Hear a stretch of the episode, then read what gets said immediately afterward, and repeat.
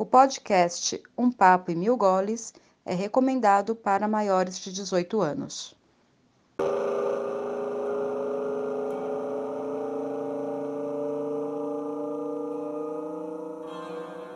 Olá, eu sou o Luiz Varinha e a minha caipirinha predileta é maracujá com tangerina. Olá, eu sou a Miriam e a minha caipirinha preferida é a que o Luiz Varinha faz com jabuticaba. Olá, eu sou o Luiz e minha caipirinha preferida é de caju. Ou de lixia. Ou de tangerina. Tangerina também é bem boa, hein?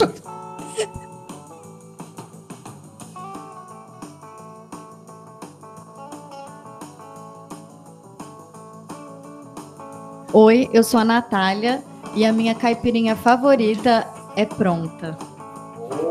Inspirada na minha mãe.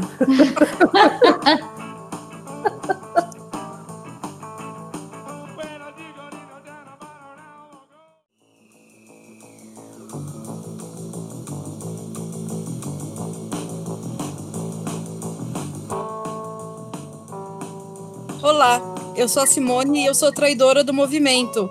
Eu gosto de saqueirinha de frutas vermelhas. Desculpa, gente.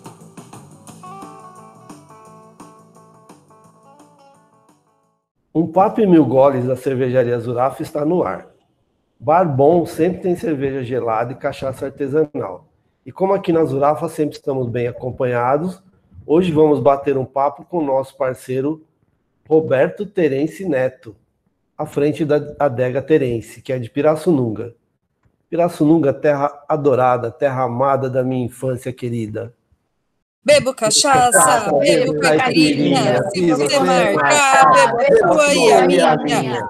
Bebo terence, bebo caipirinha. Se você, marcar, bebo a sua e a minha. Cachaça. Cachaça? Cachaça? Cachaça? Troca ele por uma cachaça, vamos logo. Cachaça? Cachaça? Cachaça? Cachaça. Cachaça? Cachaça? Troca ele por uma cachaça, vamos logo. Fiquei sabendo, tem um tal de Irineu que bebe pinga muito mais do que eu. Em matéria de cachaça vamos combater.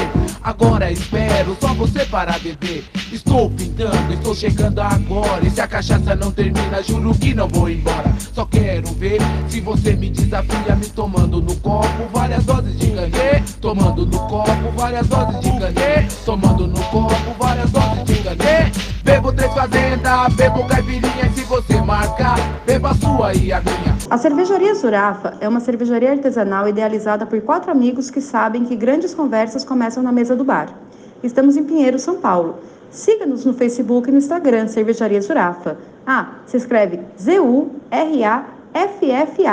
Estamos entregando no delivery 961795878.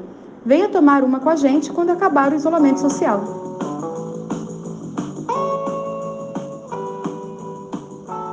Luiz, por favor, traz mais uma e você, puxa a cadeira, porque agora o papo é sério. São muitos os boêmios que intercalam cerveja gelada com bicadinhas na famigerada aguardente. Mas será que todos conhecem a história dessa famosa bebida brasileira? Convidamos um dos nossos parceiros, o neto da adega Terence, para revelar segredos sobre esse líquido que os passarinhos não bebem. Vamos nessa?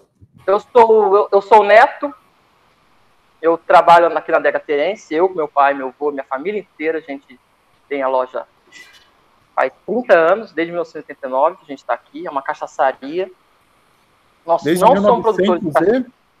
Qual é o ano? 89. 89. 89. É. Começou com meu avô e com meu pai. Eles vendiam cachaça a granel só. Eles nunca, a gente nunca produziu cachaça, sempre foi venda a granel, cachaça, de outros engenhos, né? Aí começou a virar loja de varejo, começamos a trabalhar com vinho, vinhos do sul, vinhos importados, cachaças de outras regiões e começamos a fazer a nossa marca. Estamos até hoje no mercado. Hoje é eu, meu avô, minha tia e mais dois funcionários. Legal. E vocês têm. Ainda tem vinho, cachaça, cerveja? Como que é? Hoje a gente tem cachaça, vinho, cerveja. A gente começou ano passado. Só que tudo é terceirizado, né? A gente não produz nada disso. O vinho Tá. vem do sul, a granel, vem da região de Flores da Cunha. A gente mandou faz tempo isso, eu era criança ainda. A gente mandou uma receita para eles de como a gente queria um vinho. Aqui na região, o vinho que mais vende é o vinho doce, vinho suave, né? Vinho de mesa. Não é o mais tradicional, mas é o que eu mais consigo vender aqui. A gente fez uma receita, seguiu essa receita pra, nas vinícolas do sul e eles mandam a granel pra gente, a gente só engarrafa.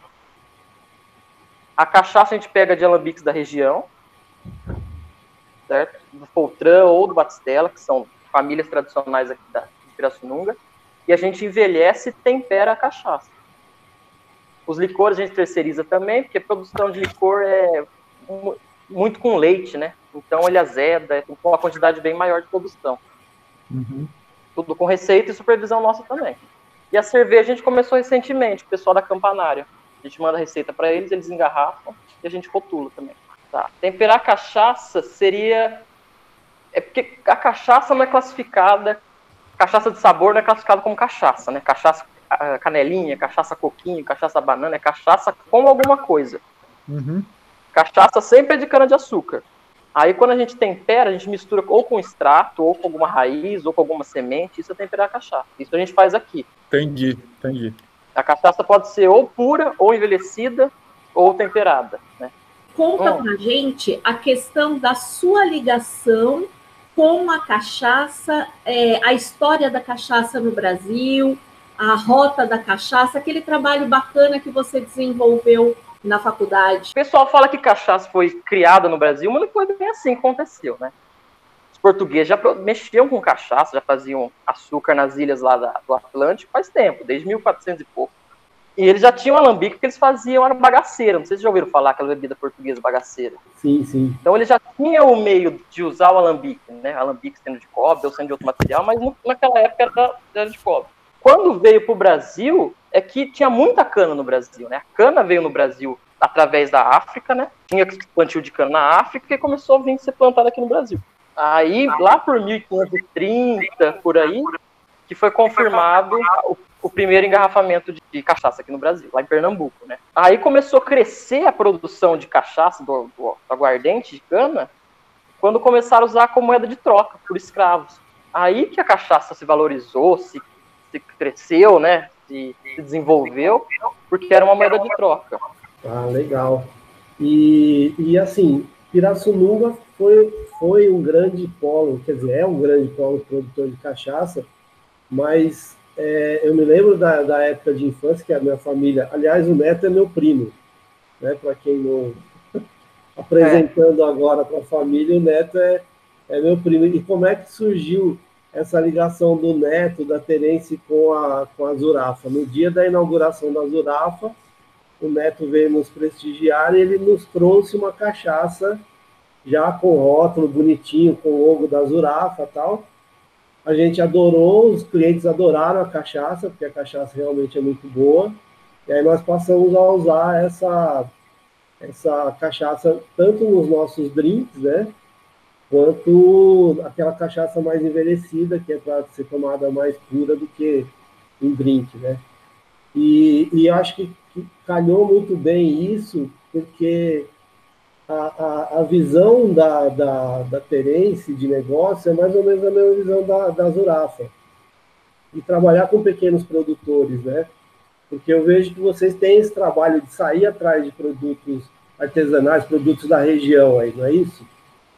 É, o forte nosso, a base nossa, são os produtos nossos aqui da casa, né? Os vinhos, os licores, as cachaças, as cervejas, são artesanais, mas também dos outros fornecedores, dos outros engenhos, dos outros alambiques da região.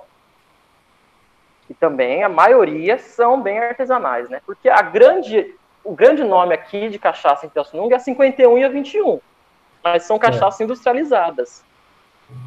Ela não é menor nem maior do que, o, do que a cachaça de alambique. É uma produção diferente, o modo de preparo é diferente. Entendeu? E a cachaça de alambique, a cachaça artesanal, o modo de preparo é outro.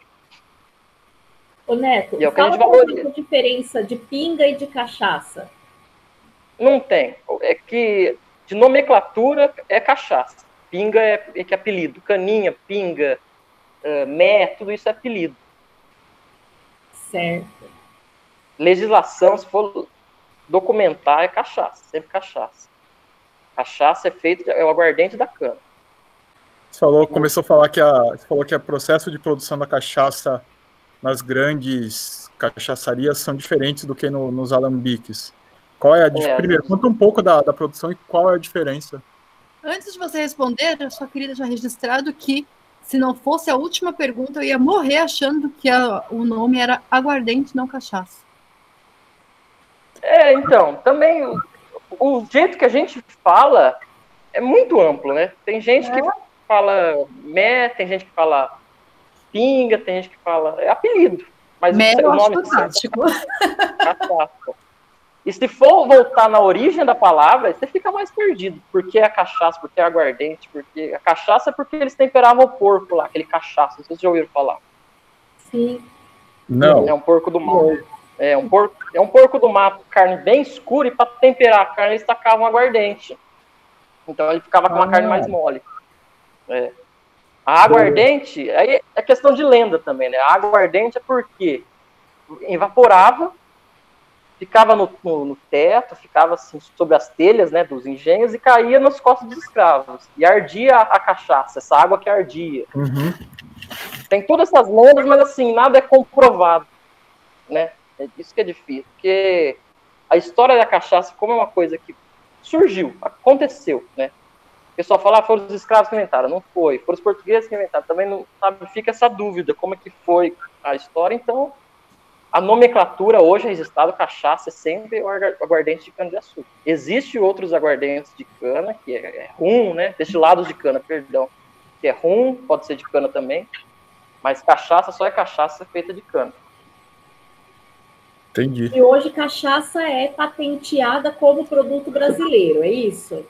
Patrimônio histórico nacional, é. Certo. É um patrimônio tombado, cachaça é cachaça quando é feita aqui. Entendi. E a diferença entre a produção da cachaça de alambique e das grandes cervejarias? Das grandes cachaçarias. Dos Cachaçarias. Para começar, o material usado, né? A cana que é feita em, em indústria, ela é geneticamente modificada, né? Ela é a cana perfeita, ela não tem nome, ela tem número, é, é um número com C, D, D, C, aqui. ela é, ela é geneticamente é, mudada. De alambique, ela pode ser uma cana que estava lá na fazenda. Lógico que hoje elas são mais bem selecionadas, não é qualquer cana, né? Tem um químico que trabalha por trás disso. Por ser de alambique, por ser artesanal, não quer dizer que é caseira. Não quer dizer que não é filtrada, não quer dizer nada disso. É igual a cerveja. Ela tem uma fiscalização, ela tem uma química, ela tem uma, uma regra que segue, né? Depois, o alambique usado. O alambique de indústria, alambique de coluna. É- a litragem é muito maior. A gente está falando de milhões de litros, né? Então, uma produção, uns ingredientes absurdos. O alambique é feito alambique de cobre, questão de mil litros, pouca coisa, sabe? Sei, entendi. Legal. A gente tem ainda dentro da, da artesanal a questão orgânica, que também é só eh, produtos naturais, né? Tem isso. Ah, entendi. Aham. Sem Porque a agrotóxico. fermentação. É, porque a fermentação pode ser forçada, né? Tem isso também. Tem fermentação que é natural, espontânea. Igual na cerveja também. Ah, e como que a cachaça fermenta? Aqui vai coloca fermento? Normalmente fermenta fermento, fermento de milho. Para acelerar o processo, fermento de milho. Joga Tá. no. A gente moe a cana, né? Moe a cana. O, igual o caldo de cana. Fica um mosto, né? Que é o, aquele caldo marrom. Aquele caldo marrom Uhum. acrescenta fermento. A fermentação gera o álcool. O álcool passa pela serpen- serpentina em temperaturas altas e, e e sai a cachaça. se destila. Sempre branca, sempre pura. A cachaça amarelinha que a gente vê, ela é envelhecida, ela é temperada. Que torna uma cachaça especial ou nobre, que tem essas cachaças que, que são muito mais reconhecidas do que as outras? É a matéria-prima, é o processo de fabricação? Não. É, o tipo de envelhecimento. São as categorias de cachaça. A cachaça ela pode ser branca, né, que é a prata que a gente vê. Ela pode ser ouro, que é a amarelinha que a gente vê também. O que, que é a ouro? Ela pode ser descansada em barril, vamos falar assim. Ela não é envelhecida. Para ser envelhecida tem que ficar um ano, um ano para cima. Isso. No mínimo um ano. Ela é envelhecida. Para ser uh, a descansada, ela pode ficar meses e ela pega a cor levemente amarela. Entendeu? Uhum. Aí depois tem a cachaça prêmio, extra prêmio. Aí é, tempo de envelhecimento tem que ser 100% em barril de carvalho. Aí depois tem os blend. Pode ser ou mistura de madeira ou mistura de cachaça. Ela pode ser a cachaça branca com uma cachaça envelhecida, ou dois tipos de cachaça envelhecida, ou, sei lá, cinco tipos de madeira diferentes. Entendi. Essa cachaça da Zurafa, por exemplo, é um blend. A gente chama daqui de oito anos porque o início da cachaça foi envelhecida há oito anos no barril de carvalho. Aí a gente misturou ela com uma cachaça nova. Então ela faz um blend. Ela não é tão alcoólica porque tem essa mistura. Ah, legal, entendi. E, e ela valoriza. Tá deixando ela mais macia, Neto, porque a gente sente que é uma cachaça redondinha. É, então, isso já nela que vocês sentem a maciez é uma das misturas que a gente falou temperar com a ameixa. A ameixa não dá sabor para cachaça, ela só suaviza a cachaça, corta a acidez e deixa ela mais macia. Hum, olha só. Ah, que legal, Isso cara. aí, eu deixo ela curtir com a ameixa, não dentro do barril, fora do barril, e misturo com a cachaça que está envelhecida. Entendi. A cachaça envelhecida, ela fica mais suave ou mais ou mais ardida? Depende onde você envelhecer. Ah, Mas a tendência é sempre ficar mais macia. entendi. Esse é um, diferente da, cacha- um diferencial da cachaça para outras bebidas no mundo, porque a cachaça é a bebida que é mais. Tem diversidade de envelhecimento, vamos falar assim. Ela pode ser envelhecida em carvalho, amurana, ipê, jetibá, jatobá, uh, pau-brasil. Então, uma, variedade de madeira para envelhecimento, né? Entendi. Dá pra fazer com a cerveja também. Também. A gente Cerveja tá fazendo- envelhecida como? Carvalho, amburana, né? Cara, tem de... a cerveja tem vários. Pode ser envelhecida em barril, envelhecida ou maturada em barril, né? Porque aí não passa um Aham. ano, e como você falou, É. aplica-se a mesma Descansada. regra aqui para cerveja. Geralmente ela é só ela é só descansada, maturada, que a gente chama em barril durante algum tempo. Aí tem, cara, qualquer barril e na maioria das vezes é barril que já foi usado para algum destilado. É, isso eu ouvi falar também. O pessoal vem Porque- buscar comprar bastante aqui barril por aí. Ah, é? É, eles Porque perguntam o se tem algum barril- envelhecido vem, vem, eh, vendendo para eu poder vender para eles temperar a cachaça. É, legal. É porque o barril novo ele dá o sabor muito rápido, muito forte e acaba ficando, ficando difícil de, de equilibrar. E dá para colocar É, madeira na cerveja. É, e, eh, chips, né? Que tinha- fala. Isso. É. Essa a gente Exatamente. fez uma nossa aqui da adega com chips de carvalho, que a Campanara fez pra gente. Ah, legal. Boa, Uma, uma porter. boa. Quero experimentar. Tem ainda? É, vou, tem, vou mandar tudo pra vocês aí. A gente Boa. tá com cinco. Voltando um pouquinho, é, para minha infância, eu me lembro quando que eu passava as minhas férias aí em Pirassununga, na casa da, da avó, e, e eu me lembro que tinha vários alambiques, né? Assim, tinha muito, muitos alambiques espalhados pela cidade tal. Inclusive a gente ia brincar nos alambiques e tal. E hoje você já não encontra tanto isso, né? Como é que se deu essa. Você tem noção como é que se deu essa mudança na- na, É, a crescente dos alambiques em Pirassununga é bem antigo por questão da, da, da imigração dos italianos, dos portugueses, que já tinham essa malícia de fazer, as- de usar o alambique, né, por causa da bagaceira, por causa da grapa, por causa de tudo isso. E os começaram a destilar a cana, que, é, que é- deu origem da cachaça. Porque tinha muita cana plantada aqui por questão do açúcar a região de Pirassununga, que era um diferencial do estado de São Paulo, por isso, não tinha café como era, era, era o costume, tinha Uhum. cana. Então o pessoal falou, vamos apropriar disso e vamos fazer uma bebida pra gente, pra nossa família, pra nossa fazenda. Começou uma produção pequena. Só que aí o vizinho começou a ver, ele começou a comprar e criou esse mercado, esse negócio da cachaça. Aí começou a crescer. Já tiveram mais de 200 alambiques aqui em Pirassununga. Né? É, é isso mesmo. É, eu me lembro, aí eu me depois lembro de tanto assim, mas eu me lembro que existia inclusive dentro da cidade, né? Dentro Tinha, da cidade tinha. existiam vários, assim. Era um cheiro E- e- característico que tinha a cidade, assim. Era muito legal. É.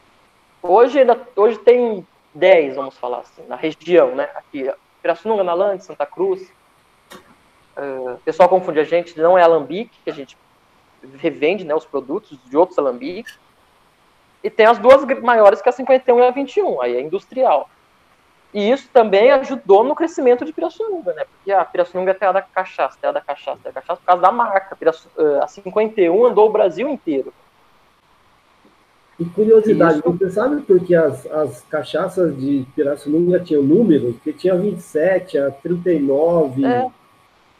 Era uma brincadeira entre os, os produtores, não tinha um motivo. Ah, não tinha um motivo específico. Não, é, tem, é, é tipo as lendas, sabe? Ah, o barril 51 é o barril melhor, vamos falar assim. Eles tinham, sei lá, 100 barris, o 51 era um barril melhor. Ah, o 27 era o melhor. Melhor de mais envelhecido, mais lacrado, mais. Só que não. É uma brincadeira. Meu avô mesmo fala, é uma brincadeira. Um cara colocou o número 19, outro cara colocou o número 21, outra pessoa colocou o número. E foi pondo assim. Existe até Só uma lenda, hoje. existe até uma lenda dupla, né? Existe uma lenda dupla nessa história, porque dizem que a 51 tem esse nome por causa do título mundial do Palmeiras, de 1951. Também. E é uma, É. é uma lenda dupla, porque nenhuma das duas existe, né? Nem a, nem a, Nem o Mundial. nem o Mundial e nem essa história de que. Como que pode existir uma cachaça para um mundial que não existe? Então, é isso. É uma lenda que criaram para justificar o nome de 51, mas não é nada, é baseado em lenda. Que nem Saci Pererê. Tem essa lenda mesmo. Essa lenda intriga da oposição. São vocês que não sabem perder. Não sabem nem não fazer um pênalti lá nos 50 minutos do segundo tempo. É uma dúvida que, assim, até eu que, que tô na família, fica em aberto, sabe? A 51 foi criada pelos irmãos Piccolo, vamos falar assim. Eram dois irmãos de Santa Cruz das Palmeiras, igual a Varinha falou, e criaram a marca 51. Mas nessa época não tinha essa preocupação de registro de patente, não tinha nada disso. Então tinha muito sócio, um entrava para ajudar, um entrava para financiar, Ah. tal, tal, tal. Mas assim, quando registraram a marca, e foi meu avô, mais os dois sócios, que é o Miller, que é a- a- hoje o nome da 51 não é 51, é a Companhia Miller de Bebidas, vamos falar assim. Quando meu avô tava, é, saiu, não era do tamanho que é hoje a 51, entendeu? Então, é, coisas da época que não que não tem registro, muito registro do que aconteceu, o que, que foi.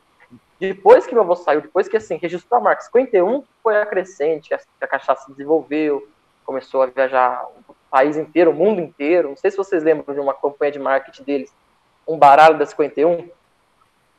O que? Não entendi. Baralho. Um baralho. Não, não, não vi. E cada carta era um país, porque foi onde os países começaram a comprar a cachaça 51. A China, a Rússia. Foi quando a cachaça virou. A marca ficou globalizada, né? Ah, que é uma coisa recente, dos anos 2000. Não, eu, me assim. lembro, eu me lembro que apareceu, eles fizeram uma campanha de marketing no, no Big Bang Theory. Que apareceu uma 51 lá no meio do, do, do, do episódio lá. Ah, no Tio no Halfman também, que é do mesmo diretor, inclusive. Então, é, é isso, a cachaça, né, eles, eles se internacionalizaram, né? O 51 se Isso, internacionalizou. É. E por que seu Então, avô saiu da 51? Acontecia, ele, ele abriu outras marcas, né? A Trikmir, que era a marca que meu avô abriu também, que foi bem grande na cidade durante a época.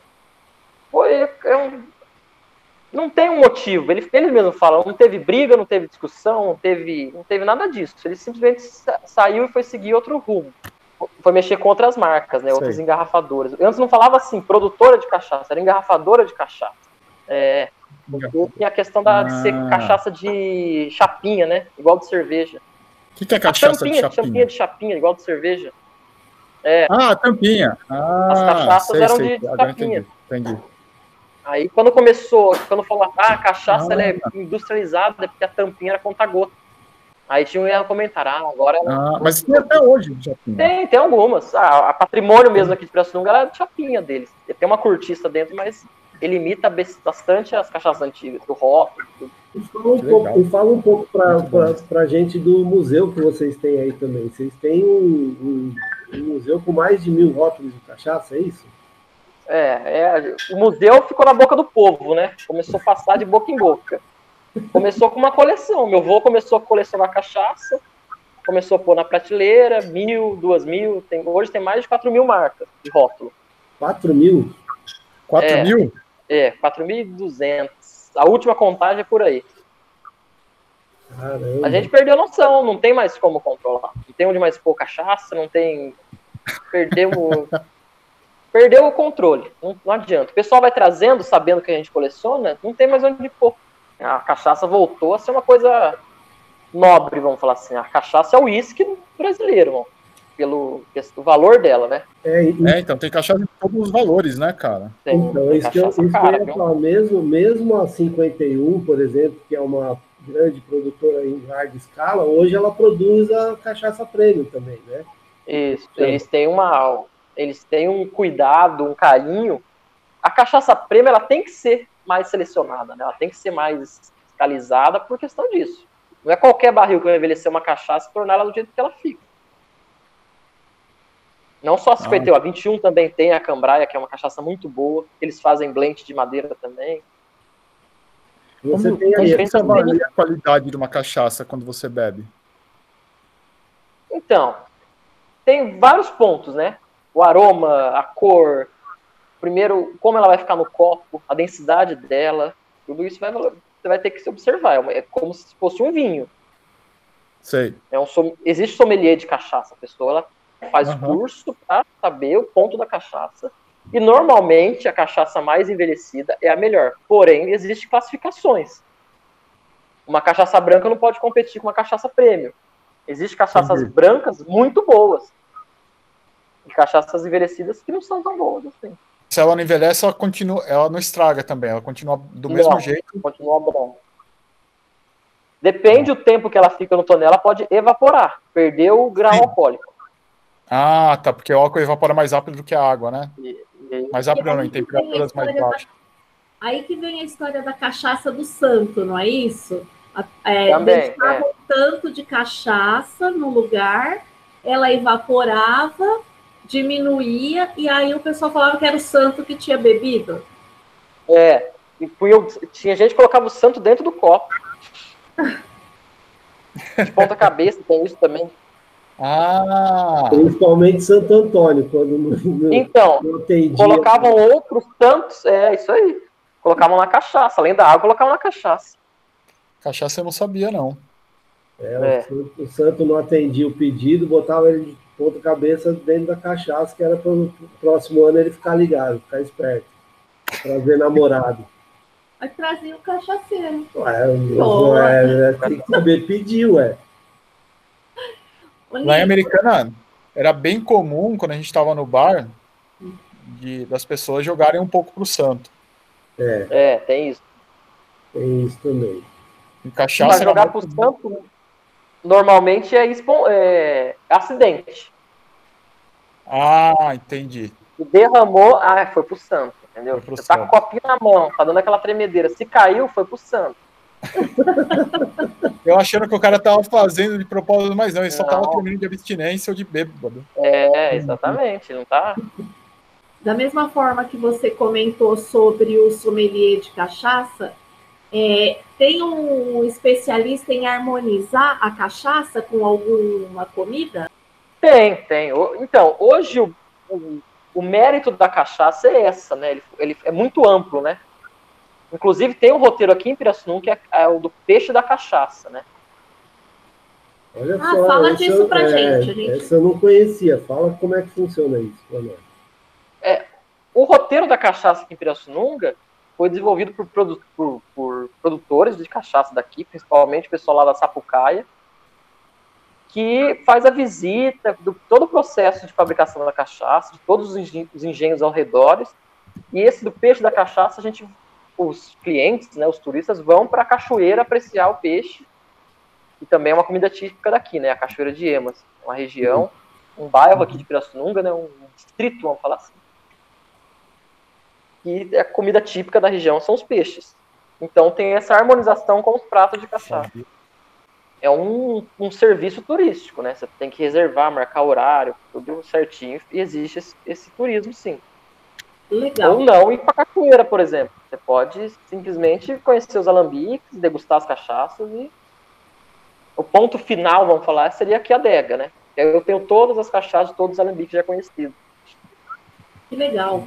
Bacana. A gente tem uma parceria, assim, a gente tem um, não uma cooperativa, mas a gente é, somos bem amigos dos, dos produtores, dos alambiques daqui. Ah, legal. Depois passa pra gente o contato. Passo, lógico. Passar só- essa doideira, né? O pessoal pode querer conhecer. É, no site mesmo, roteiro da cachaça, só colocar no, no- qualquer pesquisa, você já vai achar que é daqui de Pirassununga. Bacana. E Um prato que fica legal com cachaça, Neto, você sabe dizer? Ah, então, que tipo de cachaça, entendeu? Porque A da Zurafa. a envelhecida, cachaça normalmente é para abrir o cardápio, né? É para abrir o- a noite, para abrir a mesa, para abrir a cumilança, vamos falar assim. Por isso que fala, vamos abrir o apetite.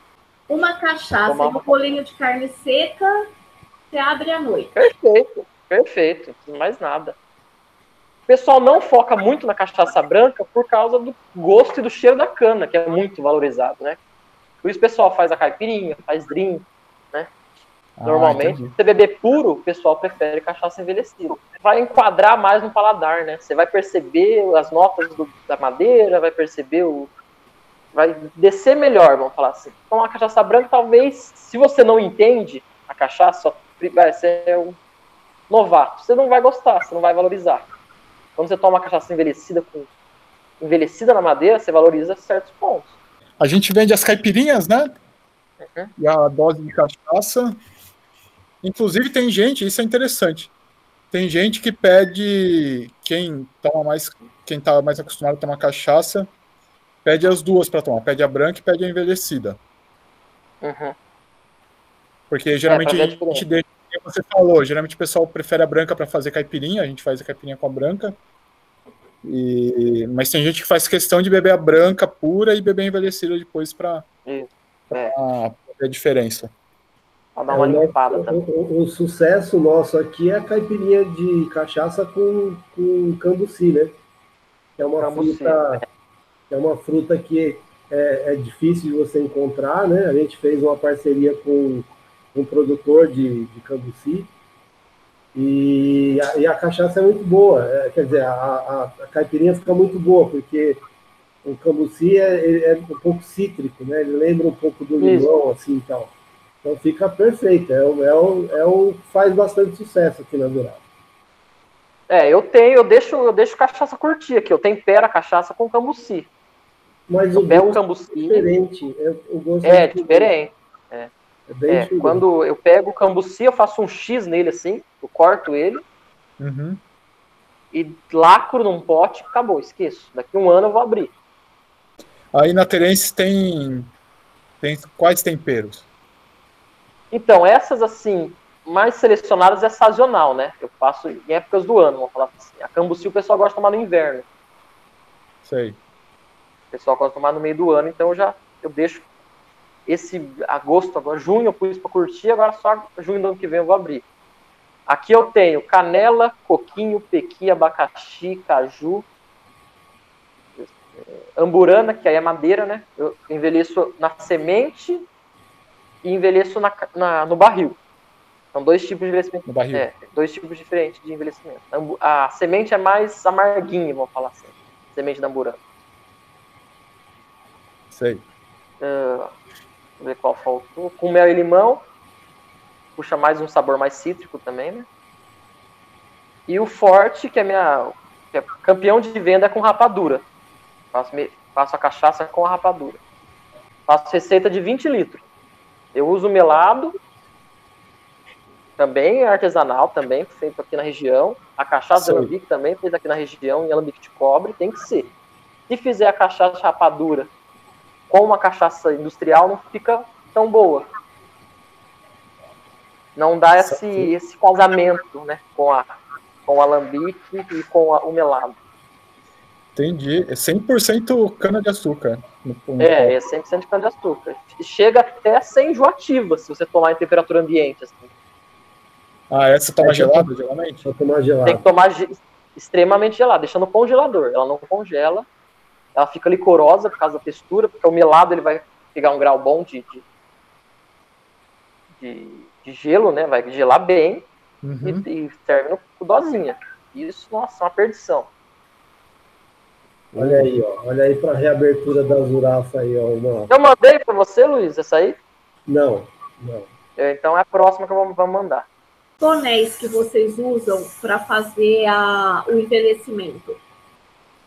Vocês compram isso usado ou manda fazer? Os dois jeitos existem. O tonel não existe processo industrial de fazer um barril de carvalho ou de outra madeira. Ah, É sempre manual. Tá? Não existe fábrica. É sempre uma, alguma tarnoaria, algum armazém que faz uma, uma quantidade assim pequena. Tá, então acho que a pergunta que eu deveria ter feito é: você tem um canoeiro próprio que você encomenda o barril novo? Ou depende de Não, não. demanda do mercado, é isso? É, é, é igual é, é safra. Tá. Esse ano não vai ter barril de amburana, por exemplo. Entendeu? Ah, esse ano é só barril de carvalho. Eu só vou conseguir vender aqui barril de carvalho. Barrilzinho que eu vendo é até 10 litros, até 20 litros em pronta entrega. Certo. Certo? Aí é na região de Ribeirão, região de Amparo, que são as sarnoarias daqui da região de São Paulo. Os melhores do Brasil é Rio Grande do Sul. Que são os nossos de 200, de 250 litros, que são os barris que eu envelheço minha cachaça. Vamos falar assim. Só a minha prêmio de Amburana que eu envelheço em barrilzinho de 10 litros. Que é uma receita menor. Então é assim, eu pego esse barril, encho de cachaça branca, lacro, esqueço, daqui tanto tempo eu vou abrir, essa é a cachaça prêmio Amburana. Eu tenho essas garrafas. Entendi. Entendi. É uma, saf- é uma remessa limitada. É, é. E o, e o sabor da, da anterior não vai ser da- igual da próxima. O tempo, o clima, tudo isso vai, vai influenciar. Vai influenciar. Legal. Isso eu, apre- e isso eu aprendi na prática, assim, eu não, eu não tinha esse conhecimento. Meu pai sempre falava, ah, vamos envelhecer na Amburana. vamos- A primeira cor que saiu dela foi vermelha. A Amburana não é avermelhada. O barril se comportou diferente da teoria e ficou uma cachaça excelente. Eu nunca vou fazer uma cachaça igual, por exemplo. Aham. Se eu for na mesma tarnaria e comprar o mesmo barril, sabe, do mesmo produtor, não vai ser a mesma cachaça. Entendi. Tudo A influencia. madeira é um clima, ser tempo. vivo, né, também. Então ela acaba... É, exatamente. Se você deixar ela vazia, ela vai envergar, ela vai estragar, ela vai vazar. Que é o maior problema que eu tenho aqui. Cliente que vem com barril, ah, meu barril tá vazando. Mas por que deixou vazio? Entendi. Entendi. Putz. Mergulha na água, deixa, enche de água, faz tudo que você puder para conservar esse barril. Boa. Vamos pôr um barrilzinho no Zurafa, então, também, qualquer coisa. A gente esconde debaixo da pia, para ninguém ver. Não vão querer tomar do barril. Quem é o neto na mesa de bar? Hum. Ah, eu, eu, eu acho que eu sou o bêbado, vamos falar assim. Eu, eu, eu consigo ser o- todos os tipos de bêbado. Eu, eu durmo na mesa, eu choro na mesa, eu dou risada na mesa, eu puxo assunto na mesa, eu sou o Tudo na tímido, eu mesma sou- noite? Depende, depende. Hum. Depende o que, depende como for a noite. Mas tem dias, é momento. Eu, vou- eu vou pensar melhor. Eu vou estudar meu comportamento no bar quando acabar essa pandemia aí. Mas normalmente eu durmo na mesa. Eu pensando agora, assim, acho que eu tô dormindo mais na mesa. Tentado. É o último que vai embora, então? É. E eu não vejo que acabou, sabe? Ih, Aqui tem um bar aqui em o Varinha conhece, Ponto Chique. Ô, Chico. Certo? Eu só vou embora quando o sabão bate no pé. Que é quando eles estão lavando o chão. Boa. Lá, Quando o sabão bate no pé, adorei a expressão. É. Legal, legal. Bacana. Bom, então é isso, Neto. A gente agradece a sua. imagina, eu que agradeço. Bom. bem legal conhecer um pouquinho da história da cachaça, da Terence, para quem não conhece. E para quem não conhece e tiver a oportunidade de passar por Pirassununga, vá visitar a Terence, que é um ponto turístico da cidade.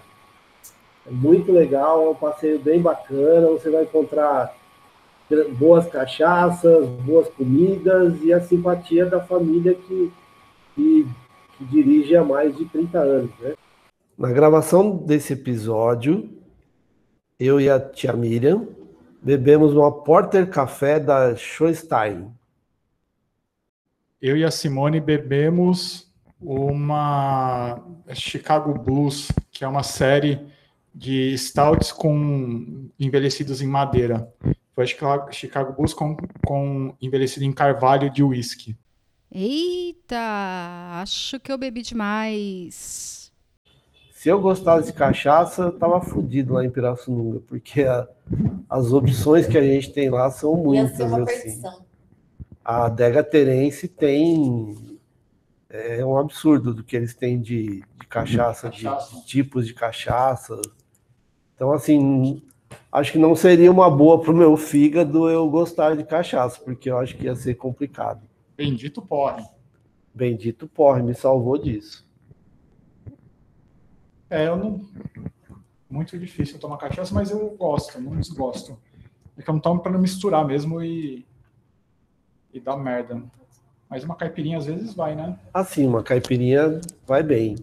Principalmente a de maracujá com tangerina. Eu gosto de uma cachaçinha de gengibre. Quando a gente. Nunca né, tomei.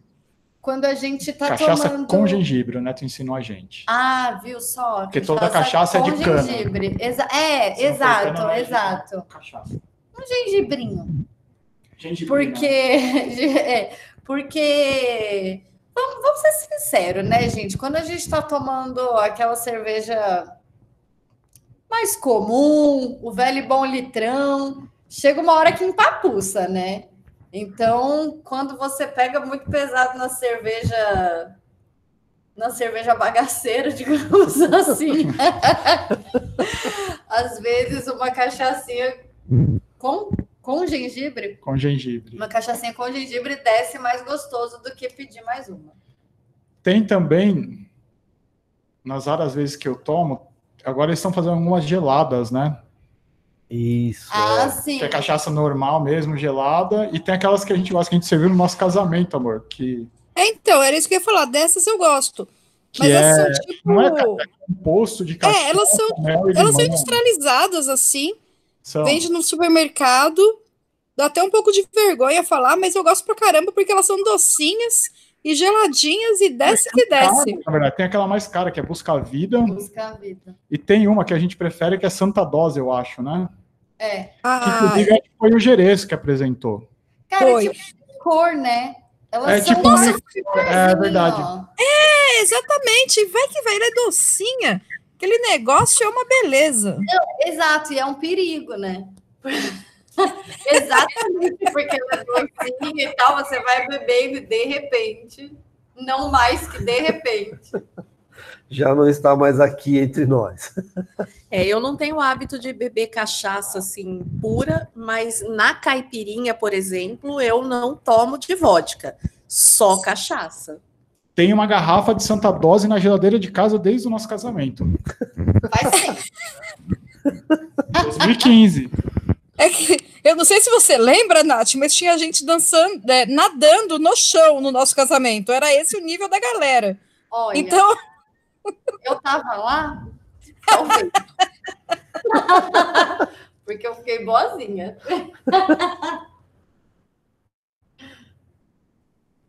Não, mas é, essa eu gosto.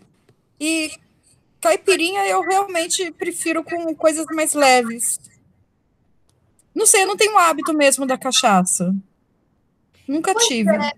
Pois é, a cachaça, assim, a, a caipirinha de cachaça, por exemplo, ela me desce difícil, né? Tipo, você vai beber, pega na garganta, mesmo quando ela tá doce, ela tem que estar muito fraca, assim, para mim, né? Tipo, pro meu gosto, tem que estar muito fraquinha para descer gostoso. Agora, por exemplo, uma caipirinha, uma caipirosca, né, que é feita com vodka, ela já, mesmo um pouco mais forte, ela desce mais legal. Então eu acabo dando preferência para uma caipirosca a uma caipirinha. Mas tem o famoso bar da cachaça lá no Rio, né, na Lapa, que é o final de noite de, qualquer qualquer noitada na Lapa vai terminar lá.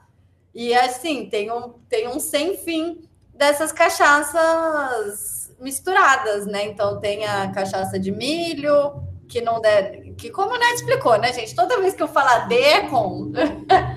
tem a cachaça de milho, de gengibre, de menta, e aí a gente acaba apelando no final da noite para essas delicinhas. Então, eu, eu não gosto de cachaça justamente por essa queimação na hora que ela desce.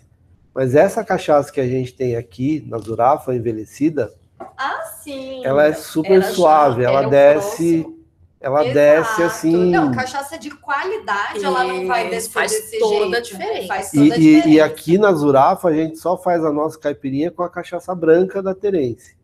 Todos os bares deveriam fazer isso. Então, porque assim, não é sempre assim. Não, porque É, assim, a gente, é uma, a gente é uma percebe, diferença tremenda. a gente percebe na questão do custo.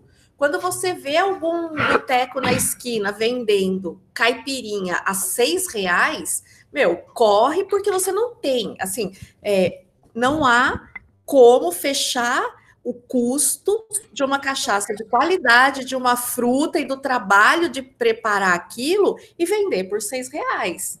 Certeza de que a cachaça utilizada nisso, ela não é de boa qualidade. Mas confesso que eu queria experimentar aquele, aquela foto que saiu nas internet. Eu acho que foi no Brasil que deu certo. De cachaça na betoneira.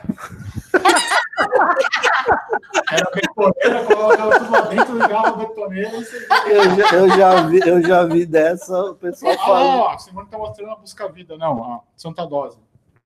Tá boa ainda? Tá, né? Cachaça? Eu já vi uma dessa aí, Luiz, o pessoal fazendo a máquina de lavar.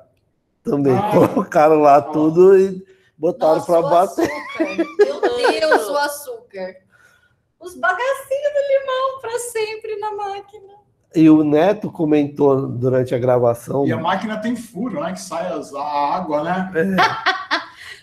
E o, o Neto comentou sobre a cachaça com rapadura que ele tem lá, que Hum. nós teremos em breve aqui na Zurafa. Ele prometeu que vai mandar para gente, que é uma cachaça que, que adiciona rapadura e ela fica. Você coloca na, na, na geladeira, é para você tomar gelada essa. Você põe no freezer e ela No não freezer congela. e ela não congela. Então ela fica como se fosse um licor mesmo. Assim. Essa eu fiquei curioso de experimentar. Eu também. Tem uma, uma moda assim de colocar as coisas no freezer é mais alcoólica, né? Que fica mais licorosa e desce, mas porque amortece tudo, né? É, a vodka, por exemplo, muita gente toma Vodka, assim, né? Steinegger. Steinegger. Aquele que a gente tomou no pimenta. quartel. Vodka com pimenta. Essa vodka com pimenta tem história.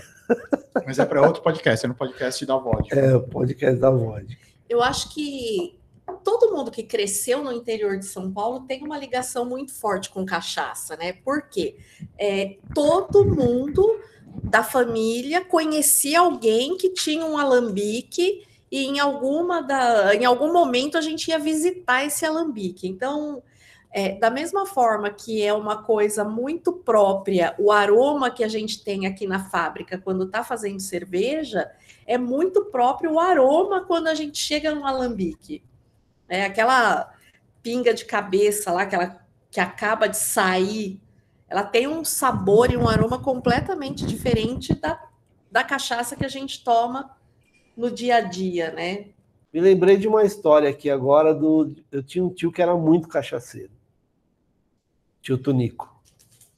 E ele tomava praticamente assim dois litros de cachaça por dia. E cachaça ruim, aquelas cachaça. Cachaça de bar mesmo, assim. Putequeira. E ele, e ele era o cara. Ou era 51 ou era pintura velho barreiro. Velho barreiro era melhor. Cara, não era, era, era aquelas, Três aquelas que tinha tampinha assim ainda, que você abria na. na- Hoje é É cult, uma né? Hoje as melhores é. cervejas têm a Pitu tinha essa. Isso, mas era, era cavalinho, Cavalinha. cavalinha, alguma coisa assim. Cavalinho. Cavalinho. Cavalinho?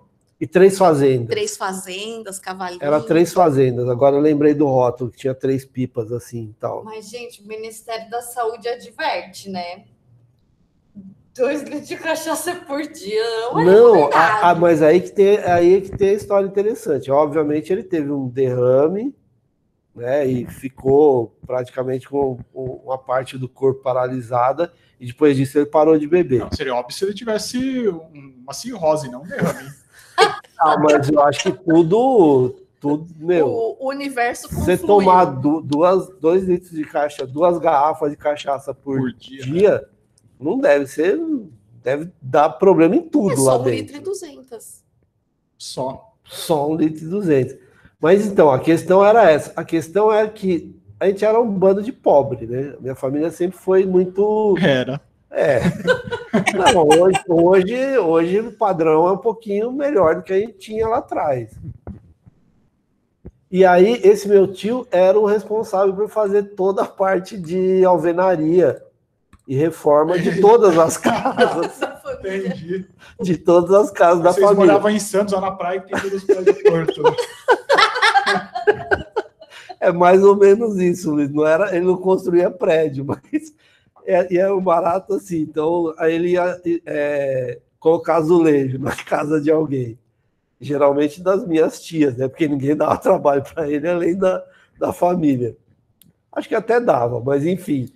Aí, a parte que ele fazia na parte da manhã, o que ele fazia na parte da manhã, tava retinho, tal, não sei o que. O que ele fazia na parte da tarde era tudo torto.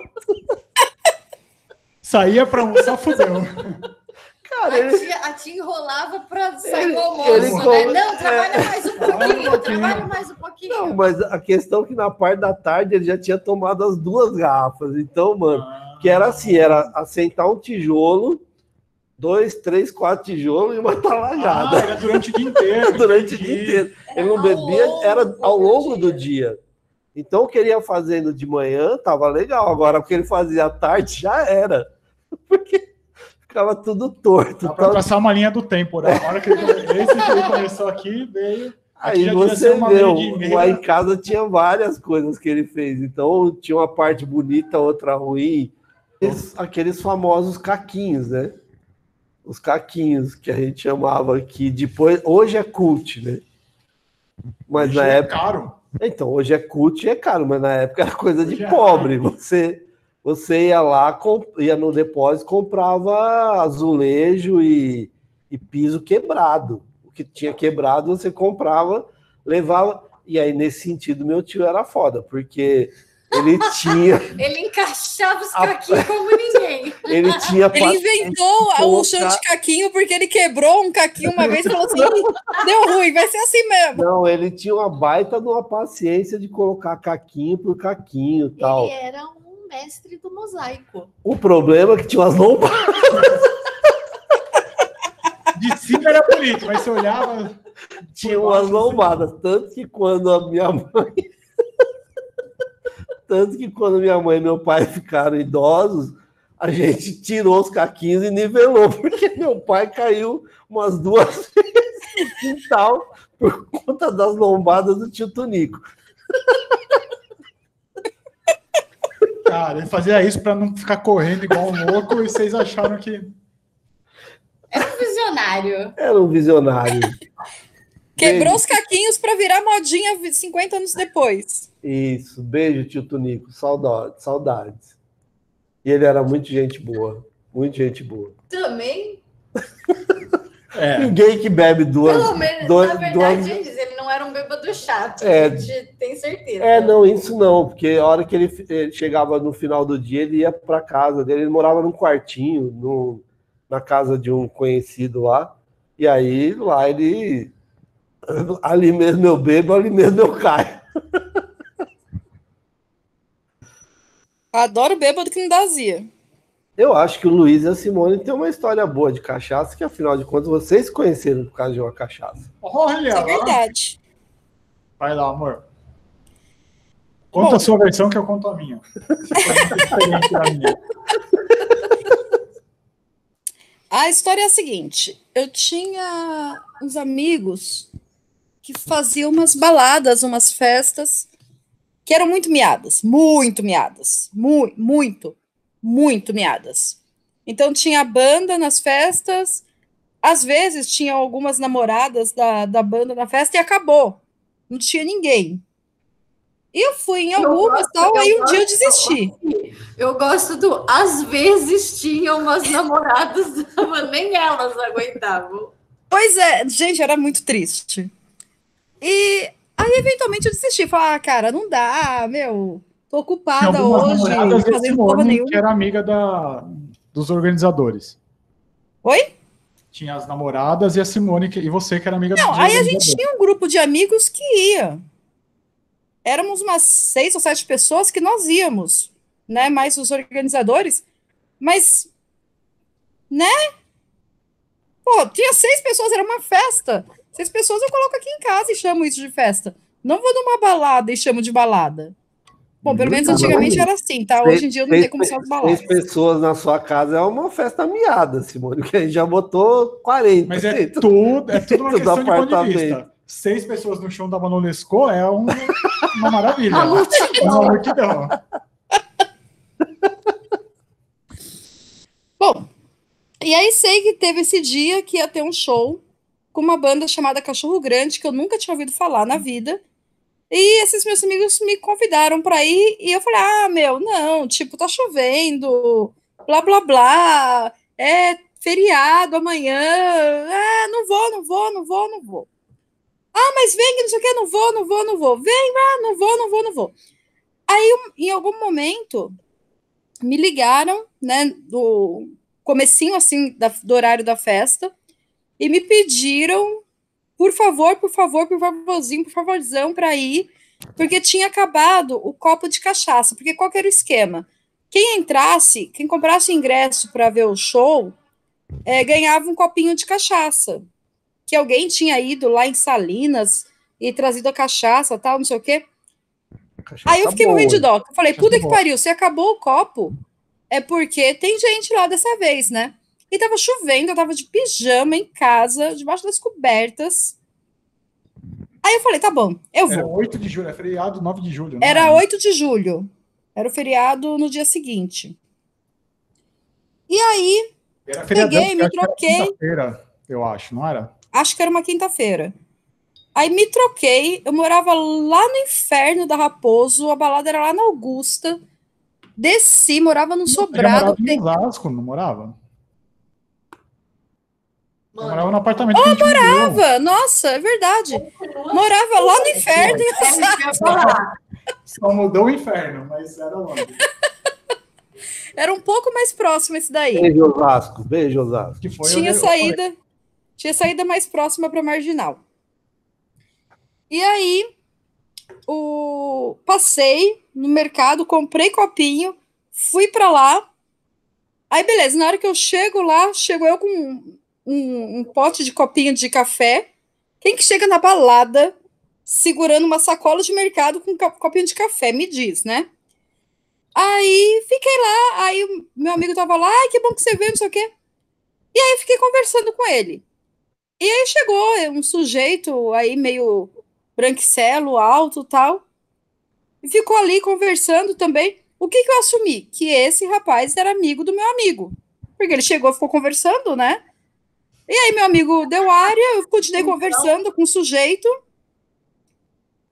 Ah, nisso tinha chegado um outro sujeito também para conversar. E eu fiquei conversando com esses dois Ai, é sujeitos. verdade, tem esse outro sujeito. Tem um outro sujeito. Quase E perdi. eu, na Deus minha tá inocência, morto hoje. que chega um copinho de café na balada, na minha inocência, eu achei que esses dois sujeitos eram amigos do meu amigo que tinha dado área, desaparecido, e a cachaça tinha acabado, não sei o quê. Enfim, um dos sujeitos, não faço ideia do que tenha acontecido, mas o mais legal, o alto que tinha aparecido lá, branquelinho, tá aqui, até hoje comigo. Ah, beijo, amor! Viva a cachaça! Viva a cachaça! E aí foi legal, porque eu tava no bar, do lado assistindo o jogo, tomando uma cerveja, e a banda chegou. A gente conversou um pouco sobre o jogo e tal, que eles gostam bastante de, de futebol. E aí, obviamente, ele abriu, tava chovendo, abriu, eu entrei e fiquei lá. Aí eu fui pedir a cachaça, que era o Thiago. Já veio aqui o Thiago, que ele tava, não sei se ele mora aqui, mas ele tá morando na esquina aqui no. Não, ele tá morando na Suécia agora, não é? Ele Ah, é, tava tá morando aí É perto. verdade, tava morando aqui do lado. Na esquina do seu Gomes ali, sabe? Que tem um Uhum. prédio ali que é escritório e apartamento, enfim. Ele era organizador. E aí tinha, você comprava e ganhava uma dose de cachaça. E aí eu entrei, tinha escrito, já tava bebendo no bar lá, esqueci da loja de cachaça, cheguei lá, fiquei rodando, peguei uma cerveja e tal. E aí lembrei da loja de cachaça e fui pedir pro Thiago. Falei, Thiago, oi, tudo bem? Tal, você que, que organiza? Ah, putz, eu quero a minha cachaça. Aí ele falou, puta, cara, a gente tem a cachaça, mas não tem o copo. Segura que uma amiga tá vindo aí e com um copo, assim que ela chegar, você me procura que eu, que eu te dou a cachaça. Foi isso, foi isso. Aí depois ele, ele passou de novo, aí a gente começou a conversar. Ele foi falar, putz, minha amiga tá chegando, fica tranquilo, desculpa, tal, que não tem o copo, a gente, a gente calculou mal, enfim, falou alguma coisa que eu não me lembro. E a gente ficou conversando, foi quando a amiga chegou.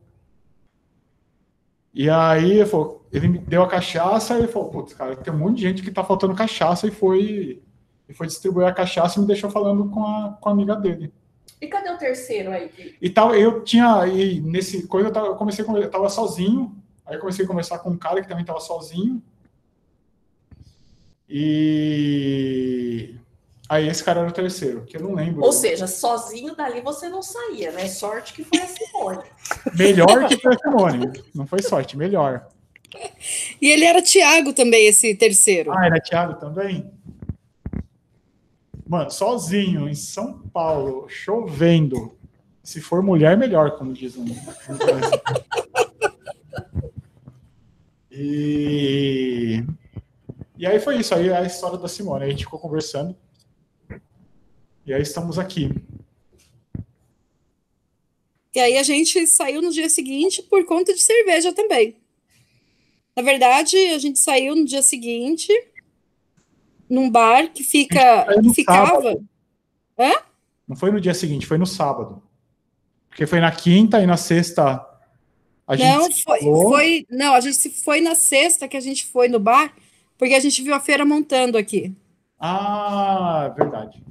Verdade. A gente saiu no dia seguinte, a gente veio para um bar que fechou, mas ele ficava na esquina de onde a gente mora agora. Foi isso mesmo. Aloha. Aloha. E aí a gente ficou até tardão da noite, a gente saiu quando começou a montar a feira, que é de sábado, aqui na rua.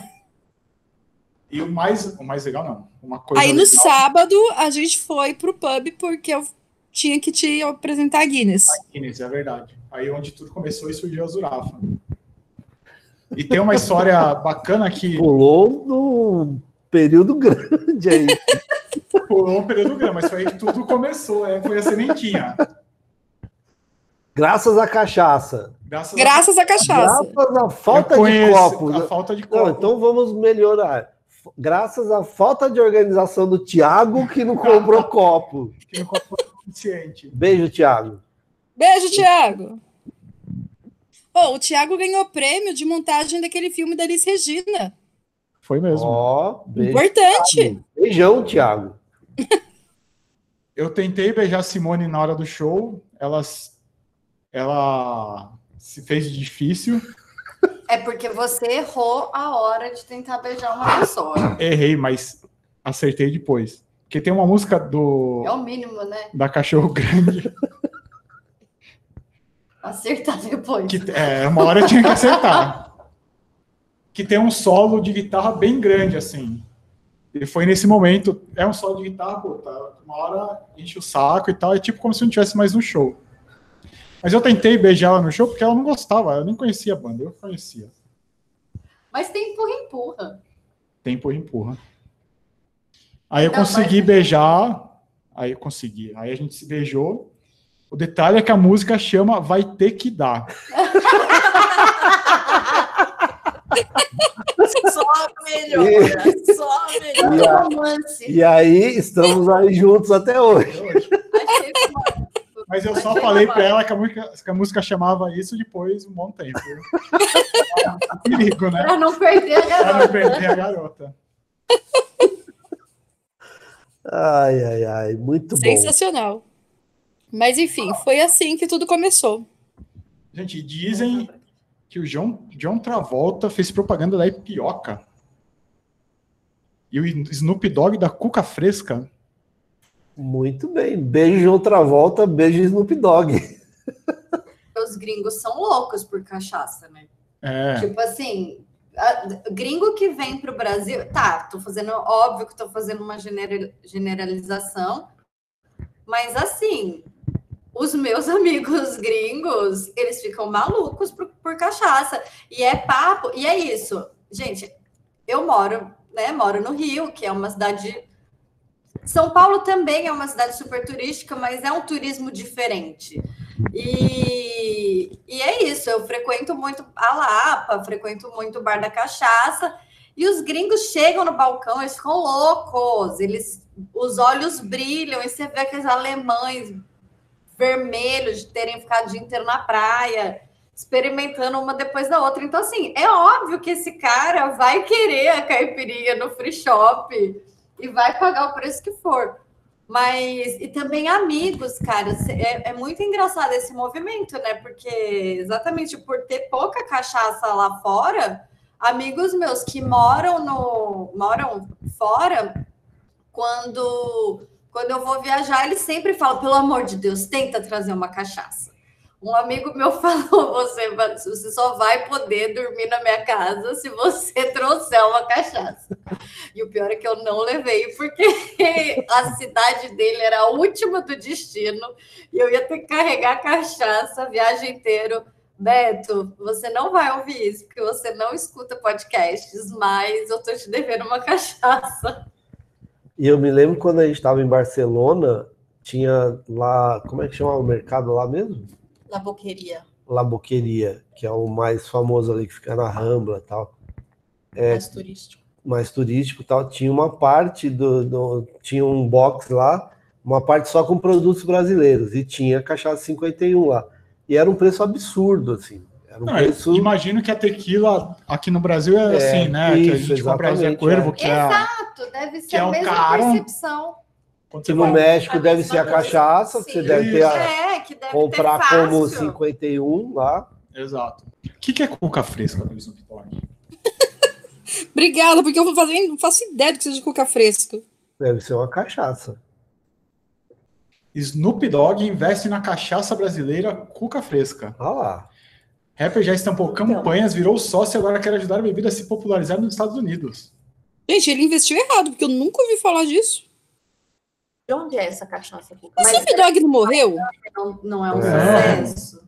Aí vem de encontro com uma coisa que eu ia comentar agora, que é a questão da cachaça como fonte de renda e de produção. É, é muito comum em Minas que o pessoal se associe em cooperativas e, e coloque uma cachaça como produto daquela região. É o que acontece de Salinas, é o que acontece lá na região de Januária. Então, tem a Princesinha Januária. Então, são várias cachaçarias numa cooperativa que produzem a marca. Então, é bem legal isso, porque é, gera renda, gera pertencimento para essas pessoas. Então, é todo um movimento, né? O vinho tem bastante disso, né? Daquele do terroir, então vinho tem procedência, que é de tal É, lugar. então, aí- aí eu me lembrei agora de, de uma coisa que o Neto com- com- é, comentou na- é, agora há pouco, que é o lance de ter mais de 200 alambiques dentro de Pirassununga. E que eles foram desaparecendo por dois motivos. Primeiro, pelo crescimento da, da 51, que foi comprando esses pequenos alambiques e tal, e outros foram fechando porque eram produções caseiras que não, não seguiam o padrão de qualidade.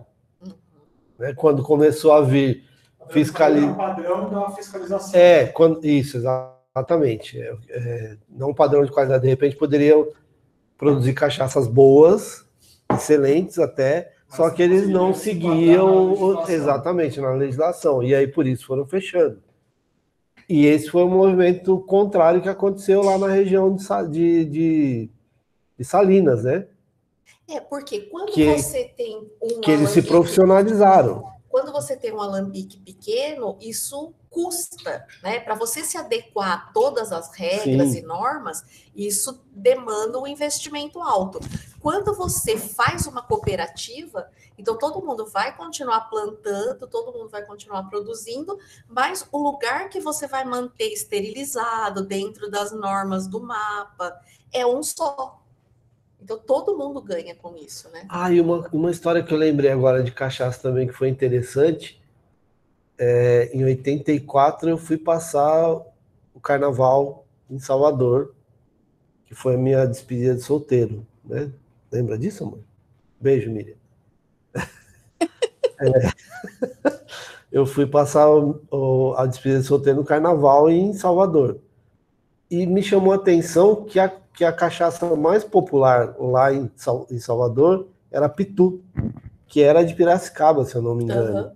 É aqui de São Paulo. Era né, daqui de São Paulo, do interior de São Paulo e tal. E aí eu comecei a perguntar, falava, putz, mas assim, por que a Pitu? E aí o, o pessoal, deve ser lenda, mas o pessoal falava que ela demorava tanto para chegar lá, o transporte, que ela ia, ela ia cozinhando no meio do caminho. Então ela, fica, ela saía daqui ruim, de repente, e chegava em Salvador boa. Era a história que o pessoal contava lá, a justificativa porque se tomava pitu no Carnaval de Salvador. E se tomava muito pitu, não tinha outra. Não tinha 51, não tinha nada, era, era pitu, pitu. Você abria assim, e, e o pitu, ele tinha um rótulo muito característico, né? Que é o pitu é um tipo de camarão. Até hoje tinha, não, tem. Tem, ainda tem a pitu? Meu avô só bebia dessa. Então, é, é, é muito característico, é muito Meu interessante. barreiro, meu avô pitu. E aí, é, é- essa era a justificativa que o pessoal me deu lá durante o carnaval, para todo mundo que eu perguntei, para todo soteropolitano que eu perguntei, a justificativa era essa. Não, porque ela vem, ela chega aqui meio, tipo, meio cozida.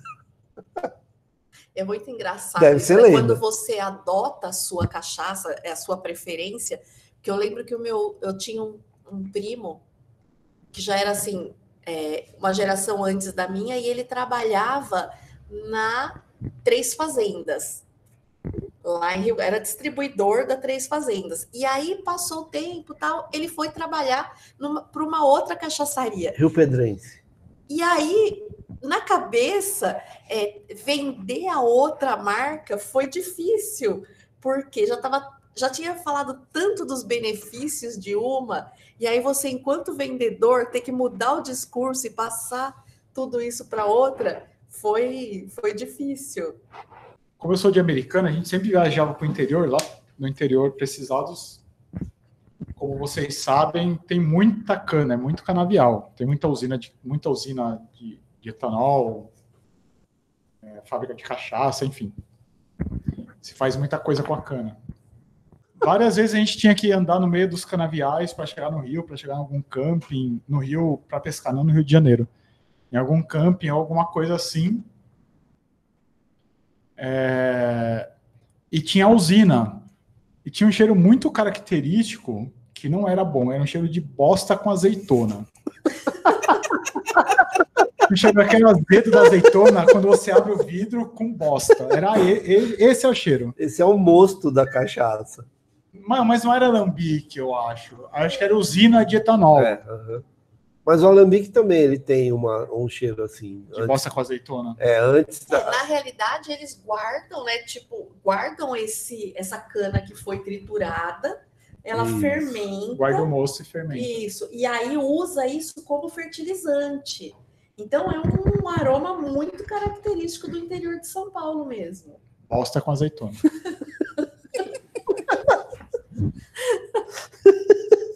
Eles falam vinhoto, não é? Que fala é alguma coisa assim. Ah, um nome parecido com isso. Eu já ouvi essa palavra. É, eu acho que o nome é- Vinhoto? É, é, faz tipo assim uma represa com esse chorume aí da, da cana, isso fermenta e depois usa isso como fertilizante. Eu, pre- eu preciso usar o Wikipedia agora. Não é Vinhoto, vinhaço, tiborna ou restilo é o resíduo pastoso e mal cheiroso que resta após a destilação fracionada do caldo de cana de açúcar, a garapa, fermentado. para obtenção do etanol, álcool etílico. Para cada litro de álcool produzido, 13 litros de vinhoto são deixados como resíduo. Tem essa coisa que é chata, né? Que é esse, esse odor característico e, e a imensidão dos canaviais, né? Que fazem com que quando a gente viaja para o interior de São Paulo, a gente tenha, tenha esse cenário. E uma coisa é, é uma coisa que assim é interessante porque a cada época do ano você passa e o canavial ele tá de um tamanho e de uma cor diferente.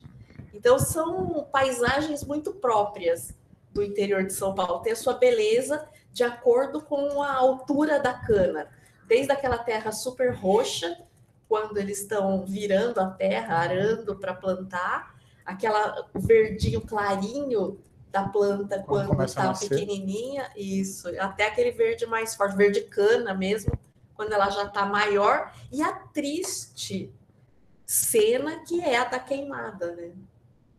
Que é proibido, mas ainda tem em vários lugares, né? É, por... É, então, mas é proibido. Desde quando é proibido? Então, né? acho que Porque o- a gente pega, sei lá, por infância, né?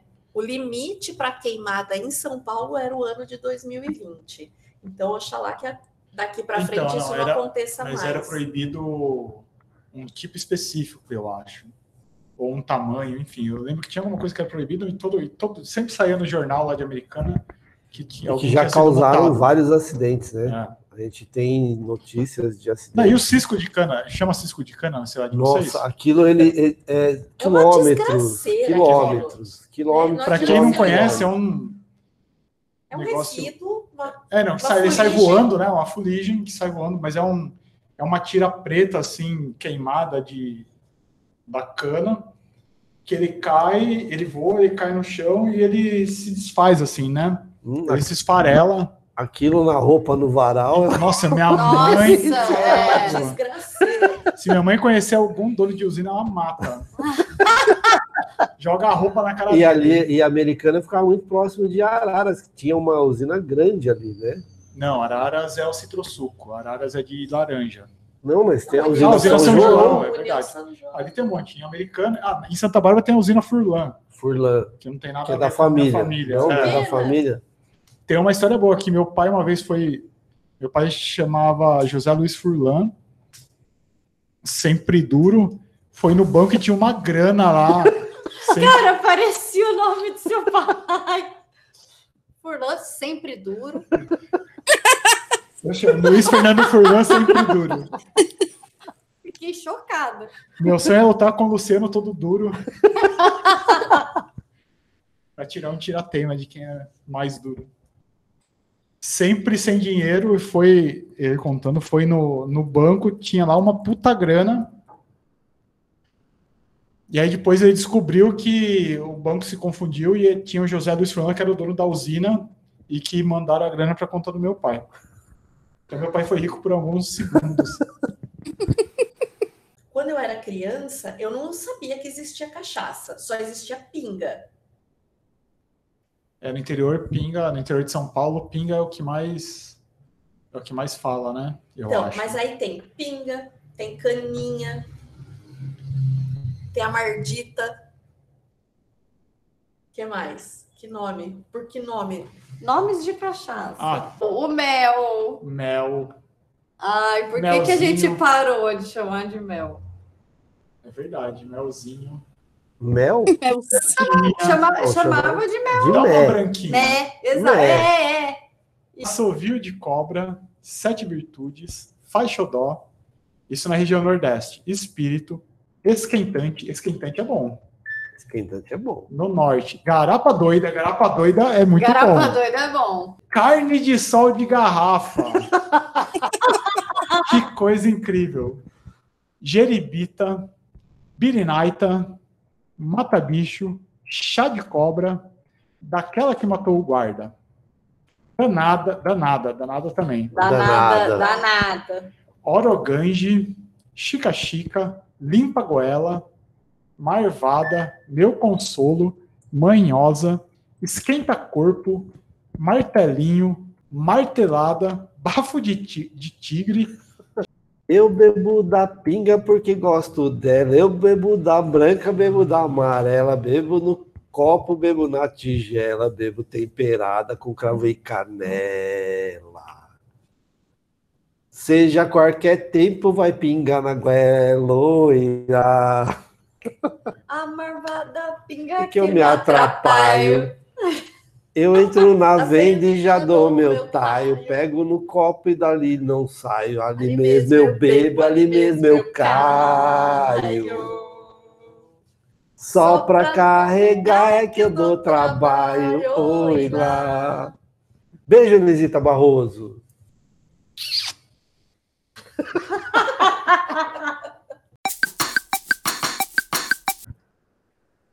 Olá, eu sou o Luiz Varinha e a minha caipirinha predileta é. Falhou.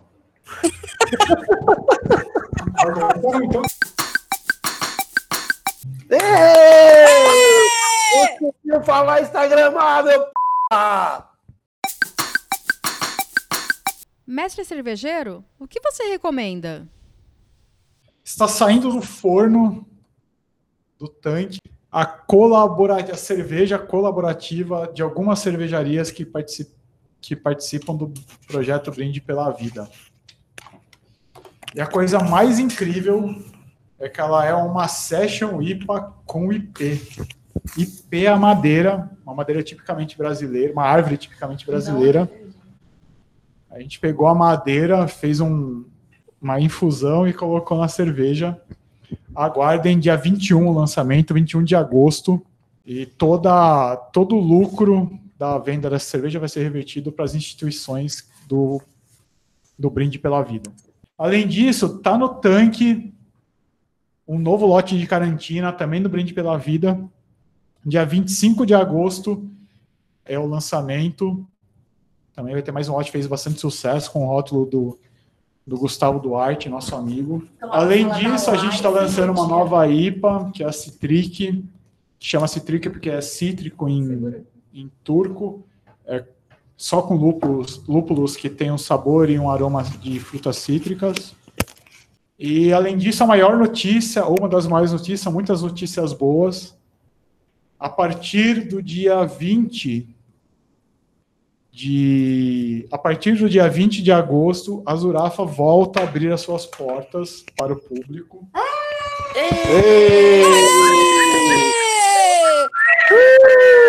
Jurafa!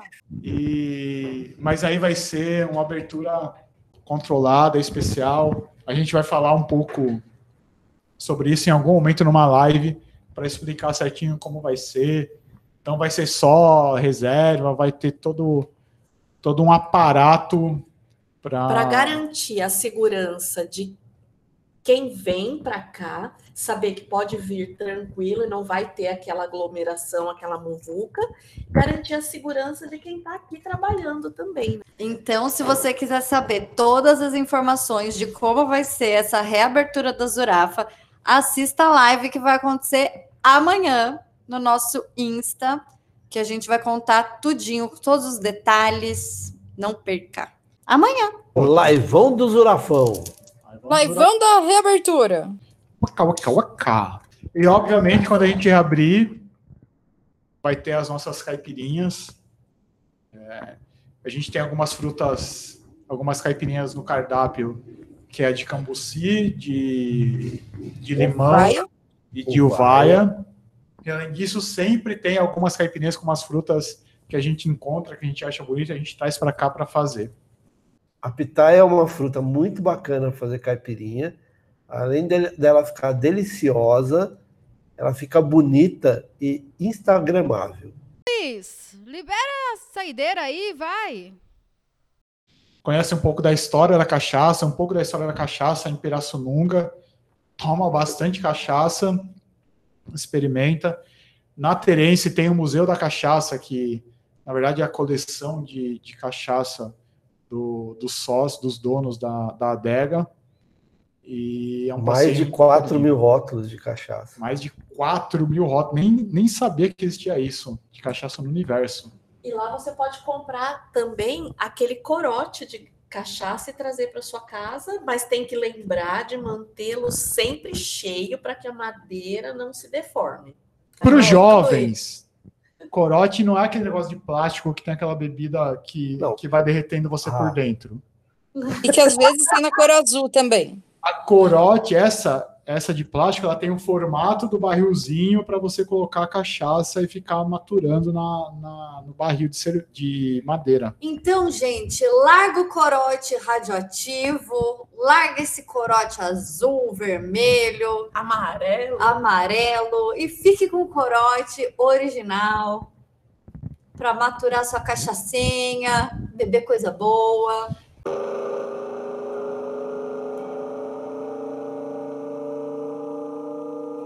E assim nós terminamos mais uma edição do Um Papo e Mil Goles, o podcast da Cervejaria Zurafa. Agradecemos a todos os nossos ouvintes que estiveram conosco até agora. Agradecemos a participação do Neto, que nos deu uma aula sobre cachaça. E convidamos todos vocês a escutarem um novo podcast na semana que vem. Lembre-se, se possível, fique em casa mas se estiver muito puxado, vem aqui para Zurafa que a gente reabre essa semana com toda a segurança possível. Beijo, gente.